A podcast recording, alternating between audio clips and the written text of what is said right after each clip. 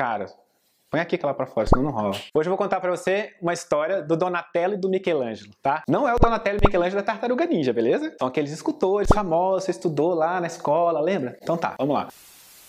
Então o que, que acontece? Tá? Teve uma época que o Donatello foi lá e comprou um pedaço grande de mármore para poder fazer uma escultura. Só que o mármore era muito estreito, cheio de rachadura tal. Ele ficou incomodado, achou que não dava para fazer escultura nenhuma. E o Michelangelo tava com ele, e aí ele falou: Cara, vou comprar, essa, vou comprar esse mármore do Donatello. E ele foi lá e comprou o mármore e usou aquilo, o fato de ser estreito, cheio de rachadura tal, como um desafio. Ele acrescentou aquilo no problema e ele fez uma das maiores obras-primas dele, que foi a escultura de Davi. Então por que, que eu tô te falando isso? Porque muitas vezes você tá aí fazendo um projeto ou você está se recolocando numa cidade nova, achando um novo nicho, ou então está fazendo um, projeto de algo que você nunca projetou antes, aí tem um, terreno muito estreito, alguma coisa que te incomoda e você fica chateado com aquilo. Você fica, putz, que problema, tal. Aí esse problema atrapalha o meu projeto. Mas a verdade é que o problema está incluído no seu projeto. Quando você entender isso, fica muito mais interessante você fazer uma coisa mais legal. Eu dou aula de processo criativo, né? Não sei se vocês sabem disso também. E quando você está trabalhando com processo criativo, essas coisas são muito importantes importantes. Elas fortalecem o seu lado criativo. É por isso que, em geral, aquelas casas mais bacanas estão em terrenos íngremes. Você vê projetos em terrenos muito estreitos e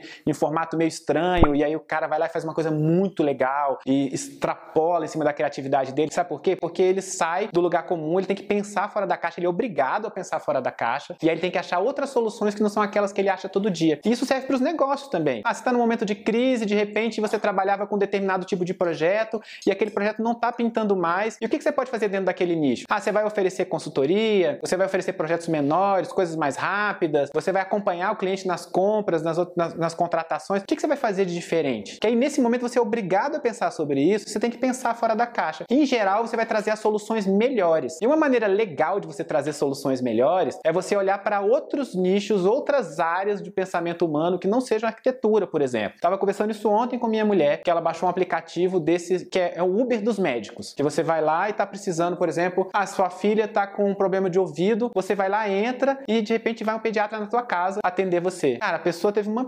sacada muito legal olhando outro, um aplicativo de outra área, tá? Então ela foi lá em outra área, como é que isso se encaixa para minha área, que é a médica, e criou um aplicativo que tem tudo para bombar. Ó, tô fazendo propaganda de graça, hein? Eu não lembro o nome do aplicativo, senão eu até falava mesmo aqui. Mas eu achei muito legal. Isso serve sempre para outras áreas, tá? Quando eu vou falar das consultorias, de como cobrar consultoria, eu não dou para vocês o exemplo dos médicos. Então pensa fora da caixa. E o problema faz parte da equação inteira. Não é uma pedra no meio do caminho. Ele faz parte disso tudo. Então, você que decide na sua vida. Você quer agir como Donatello agiu ou se você quer agir como Michelangelo agiu, tá? Você que vai decidir. Você que vai escolher como é que você vai se posicionar frente às dificuldades e às coisas que aparecem na sua vida. Eu, por exemplo, tenho sempre uma mente muito positiva com relação a essas coisas. Então, acontece algo, eu já acho que é para o nosso bem. Ah, sobre a história da gente ter sido roubado esses dias, por exemplo. Dani estava triste e tudo, e eu fui e falei para ela: Dani, vai mostrar para as pessoas a nossa capacidade de resiliência. Como é que a gente dá a volta por cima e tudo. Por quê? Porque voltar o roubo não tinha mais como, né? Então eu pensei dali para frente como é que seria. Então pensa isso e coloca desse jeito, tudo na sua vida vai ficar muito mais fácil se você se colocar procurando a solução e fazendo aquilo parte de um desafio e não de um problema. Mudou o nome, mudou o nome, não chama mais problema, agora chama desafio. Aí tudo fica mais fácil para você resolver, tá bom?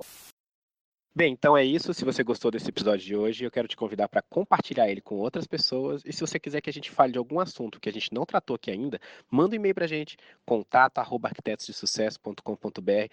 Vai ser um prazer a gente gravar um vídeo, a gente fazer um episódio novo aqui no podcast. Enfim, a gente produzir um conteúdo que responda a sua dúvida. Acompanhe a gente, deixa um review aí. Um grande abraço.